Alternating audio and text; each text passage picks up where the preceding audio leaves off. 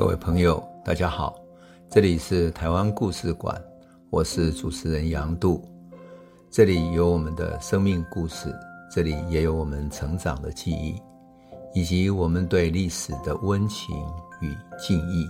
欢迎您收听。各位朋友，大家好，我们上一集讲到八二三炮战开始之后，金门的炮击继续，而且被封锁起来。几万颗炮弹把金门打得毫无还击的力量，而且中共还用鱼雷快艇攻击台湾过来的运输舰，所以金门跟周边的岛屿补给都中断了，粮食弹药缺乏，要坚持下去非常困难。还好这个时候美国调来的舰队陆陆续续抵达了，他们要帮助台湾来运补。到了九月七号，也就是金门已经坚持了一两个礼拜之后，美国军舰护航的运输大队终于抵达了金门海域。美军的舰队哈，分别在两侧，就是在运补舰队的两侧，然后台湾的运输舰队在中间，美军在两侧这样保护着，然后让这个运补大队进去金门。共军前线的指挥将军叫叶飞，他头大了。他想，这个美军舰队都来了，打还是不打呢？他就请示毛泽东。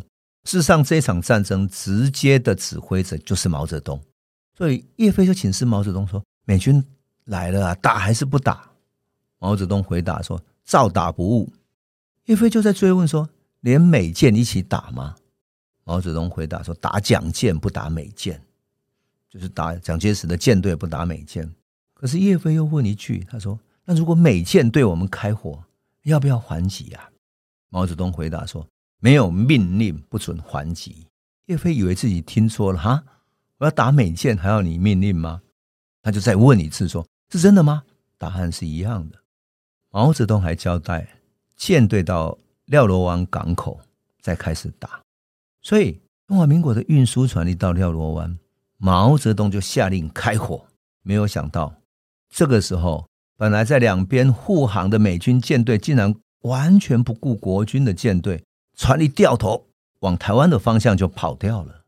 这个时候，国军正在港口下补给啊，根本就来不及跑，也来不及做反应，结果损失了三艘军舰，损伤了好几艘的补给舰。美军舰队的落跑行为，连中共的将军叶飞在望远镜里面看到都傻眼了。他马上跟毛泽东报告。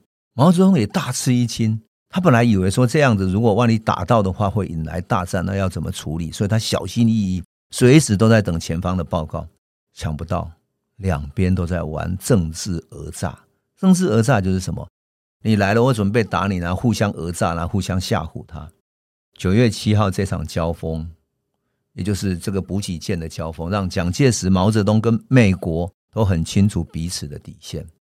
美国的防御条约就是以冷战围堵的防线为主，就是它只从日本、琉球、台湾、澎湖，然后一直到菲律宾过去。至于金门、马祖靠近大陆的，蒋介石是要的，但是美国至多协助他们补给，防守根本不管。所以从此以后，美军只协助国军，那帮忙护送补给舰到金门的外海，靠廖罗湾那边呢，国军要自己进去。所以风险要自行负责。那中共呢，只有选择性的打国军，不打美军舰队。形势到这里很清楚嘛？蒋介石要用金门、马祖拖美国下水，让美国直接在前线跟中共直接打上了。可是美国不要金门、马祖，只要保住台湾、澎湖。但是中共呢？中共要金门、马祖，但是不要美国来插手。这个三方的纠缠矛盾里面哈。互相都要提防，避免被拉下水。然后美国想要解套，所以九月三十号，美国国务卿在一场记者会里面表示什么？他说：“如果台湾海峡获得相当可靠的停火，国军继续驻扎在金门、马祖就不是明智的。所以美国希望蒋介石从金门、马祖撤军，放弃金马，也就是跟大陆的关系切得更开一点。”不用去防守它，这样美国当然就不会被金门马祖拉下去战争嘛。那蒋介石呢？他可不这么想，毫不犹豫的回敬说：“我们毫无接受的义务。”要记得，蒋介石在金门、马祖这个立场，可是我没有完全接受美国的意见哦，他跟美国顶着的。那中共怎么样回应呢？他说：“我们两边没有开火，何来停火？”也就是中共跟美国讲说：“你可靠的停火，我对你美国没有开火，哪有什么停火？我是对蒋介石的部队开火的，所以你美国不要跟我讲可靠的停火。”很有趣，毛泽东是对着美国讲的。到这里为止，整个金门的战役就是八二三炮战，变成一场政治角力了。毛泽东发动战争是为了拿下金门。可是，一旦拿下来，就中了美国的计了。因为拿下来，台湾就跟金门就切断了。所以，那发动战争所为何来？不就中了美国的计吗？那蒋介石他也不能放弃，因为一旦放弃，台湾跟澎湖的安全的防卫，你只能够全部听命于美国了。整个台湾真的变成美国的一个军事基地，他连讲一句话的余地都没有。蒋介石可没有忘记，美国曾经想要。抛弃他，准备运用吴国楨跟孙立人来管理台湾、控制台湾，所以美国的企图是非常明显的，放弃金马保卫台湾，那美国防卫系统就可以后退一百公里，而且控制台湾更加容易。蒋介石只好乖乖听他的。在这个期间，我们必须注意到，在这个期间，我要讲一个历史的秘辛。这个期间，蒋介石曾经私下传话给毛泽东、周恩来。而这个传话起到决定性的作用。我并不是无根无据的来讲这个，而是根据什么呢？根据乔石，也就是一九九四年，乔石当时是担任人大常委会的委员长，很大，就等于是立法院院长哈。乔石在担任人大常委会委员长的时候，告诉当时担任美国国会图书馆中文部负责人。也就是很知名的华裔学者啊，叫王继，他跟他说出来的。他说，金门炮轰最猛烈的时候，蒋介石派人传话给周恩来说，如果解放军再不停止炮击，蒋介石将不得不听美国人的，撤出金门马祖。届时时间一旦拖久了，中国就有分裂之虞。乔石。这句话为什么可信呢？因为乔石在中国一直长期负责情报跟安全部门，绝大部分的安全系统、情报部门都归他主管，所以他情报的掌握比谁都准确。这个话当然是有事实根据的。他透露一个讯息：当时蒋介石跟毛泽东之间已经警觉到金门、马祖是两岸连结的一个关键的枢纽，而蒋介石跟毛泽东之间。他们确实是有密使的私下管道的，至于那个管道通过哪里传过去的，乔石没有讲出来，是否通过香港或者通过海外，其他谁都不知道。但是乔石确确实实的讲出来，蒋介石传话给了毛泽东跟周恩来，这个就是关键，也就是八二三炮战转变的历史性的关键。到了一九五八年十月五号这一天，毛泽东态度改变了。毛泽东用国防部长彭德怀的名义发表了告台湾同胞书。当然，现在告台湾同胞书依然是国防部长彭德怀的名义，但是大陆的一些对台的决策者都告诉过我说，那个写告台湾同胞书的人就是毛泽东，因为只有他讲得出那么霸气的话。他在十月五号的这一篇告台湾同胞书里面宣布说，十月六号起停止炮击七天，让金门的军民进行补给。它里面甚至明言什么说，你们领导人与美国人订立军事协定是片面的，我们不承认，应予废除。美国人总有一天肯定要抛弃你们的，你们不信吗？历史巨人会要出来做证明的。杜勒斯九月三十日的谈话端倪已见，站在你们的地位能不寒心？归根结底，美帝国主义是我们的共同敌人。告台湾同胞书写的这么口气这么大，你说像不像是毛泽东的口气？没有错，这就是毛泽东自己写出来的信。好，一个星期之后，共军停火了，然后一个星期之后，就只剩下一点零星的炮击。因此，十月十三号，毛泽东再次用国防部长的名义发表告福建前线人民解放军的信，信里面是这样说的：他说。金门炮击从本日起再停两星期，借以观察敌方动态，并使金门的军民同胞得到充分补给，包括粮食和军事设备在内，以利他们固守。中间有几段话不说哈，但是他说这是民族大义，必须把中美界限分得清清楚楚。我们这样做，就全域来说，无损于己，无益于人。有益于什么人呢？有益于台澎金马一千万中国人，有益于全民族六亿五千万人，就是不利于美国人。有些共产党人暂时还不理解这个道理，怎么打出这样一个主意？不懂，不懂。同志们，过一会儿你们会懂的。这种霸气的话，只有毛泽东讲得出来。那为什么他的同志们不懂呢？你想想看啊、哦，发动一场战争，开始炮击，炮击到对方没有还手的余地，没有办法补给了。然后你说好，我们停下来七天，让他们补给。七天过完了，零零星星打一点炮弹之后，说好，我们再停两星期，让他们继续补给。那我们到底还要不要打这个战争呢？那在打什么战争呢？所以，当然解放军的前线不理解嘛，当然会很困惑，说。拜托你这个领导人，你到底是要我们干嘛？我们在前线拼了命的作战，在干什么？这就是毛泽东写告前线人民解放军这封信的原因。但是他对于这封信，其实也是对台湾有公布的。很快大家就知道了为什么？因为因为十月二十一号这一天，杜勒斯来台湾访问，杜勒斯依旧要求蒋介石从金门、马祖撤军，只要固守台台湾跟澎湖就好了。他说。两岸就就此停火，要打就丢给他们吧，我们就不要金门马祖，永久隔离开来。但是蒋介石坚持不同意，两边争执不休。最后，蒋介石甚至气到说：“在我活着的时候，绝对不会撤军。”据说杜勒斯在这一次访问台湾的过程中，曾经询问蒋介石要不要使用原子弹去摧毁福建的共军。按照后来解密的资料显示，什么？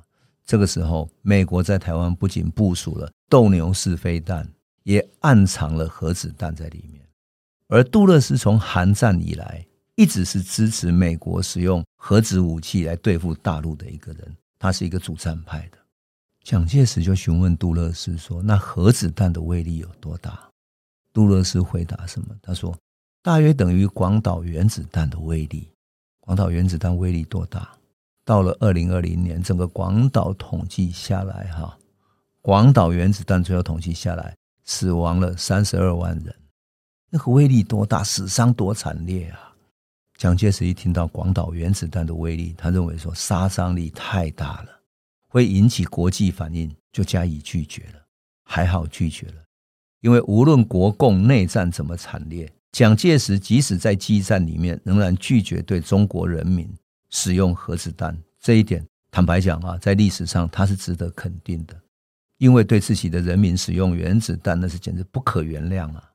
十月二十五号这一天，毛泽东又宣布了一个对金门的最新政策，这是最诡异的。你要打嘛，就把它打下来；要么就不打。可是他新的政策叫单打双不打，就是呢，单日的这一天他打，然后双日的这一天就不打，所以。这个单打双不打也真是一个全世界最诡异的一个政策。那你到底是要打还是不打？那你到底什么战略呢？毛泽东的停火让蒋介石得以喘息，充分补给以后，两边补充了炮弹，然后继续打，继续打，继续防守。这真的是一场非常诡异的战争，谁都看不懂。可以打败对方却不打，然后停下来让他休息够了再来打。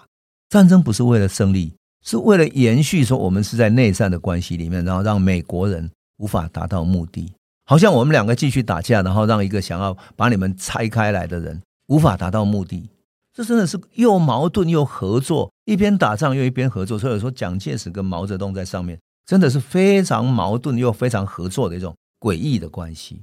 不过在这一点上，毛泽东事实上得到蒋介石的讯息以后，暗中帮助了蒋介石，而蒋介石也借由大陆的这样的政策维护了。他自立自主的一个立场，没有让台湾变成另外一个琉球，因为琉球就是美国控制下的一个美军基地而已。台湾终究没有变成一个美军基地。毛跟蒋之间好像有一种默契，他们一边打架，一边又联手起来对付美国。在民族主义的立场上，去阻止美国把台湾分裂出去，不会造成台湾跟中国永久分离。这场战争也是让当时的苏共总书记赫鲁雪夫看不懂。赫鲁雪夫就问毛泽东说：“毛同志啊，你何以在即将到达胜利之际停下脚步呢？”毛泽东回答说：“我们所要做的是显示无人之潜在能力。我们不要蒋介石距离我们太远，我们要留他在我们势力范围之内。”赫鲁雪夫还是不解，他说：“毛泽东把敌人放在随时可以攻击自己的身侧，就在放在身体的旁边，那简直非常离谱。”八二三炮战就这样单打双不打，打打停停，一直到什么时候呢？一直到一九七九年一月一号，当时的大陆的国防部部长徐向前宣布，由于中华人民共和国与美利坚合众国建交，自即日起停止对金门炮击。八二三炮战终于画上了句点。可是历史没有结束。一九九零年，当台湾红十字会的陈长文跟大陆红十字会的代表乐美珍在金门举行会谈的时候，那是两岸分隔四十年之后第一次，两边的经过官方同意的红十字会代表在这里举行会谈，签署了一个人员的遣返协定，我们一般称之为金门协议。所以，用两岸的为主体来签署一个和平的人员遣返的协议。是分隔四十几年之后第一次有协议。乐美珍，大陆的乐美珍跟陈长文，他们都同时想起当年八二三炮战的时候，美国要蒋介石放弃金门，但是蒋介石没有放弃。毛泽东可以攻下来，但是没有攻下来。可是他们两个都为历史留下来一个最后的后路。这个后路居然是成为分隔四十年之后第一次谈判的开始。乐美珍会赞叹说：“智慧啊，太有智慧了。”毛根讲在当年太有智慧了，谁都没有想到八二三炮战当年彼此都留下的一条活路，留下来一条出路，让战争没有打到绝路去，却为未来的历史新页打开新的可能性，为历史的新页留下了伏笔。八二三炮战最终在历史上的定位就是这样子，它是战争，但是又仿佛两岸没有隔离的一个象征。因此，它是一个和平的开始。即使是八二三当年是战争，但却是为未来的和平打开了一种新的可能性，打开历史的新页。好，我们今天就先讲到这里。这里是台湾故事馆 Podcast，我们每周一、周五会固定更新新的台湾故事，请随时关注台湾故事馆粉丝页，按赞并分享。最后，我们工商放送一下。若你对本节目有兴趣，可以购买纸本的《有温度的台湾史》，更方便您阅读。本节目由中华文化永续发展基金会制作，廉振东文教基金会赞助。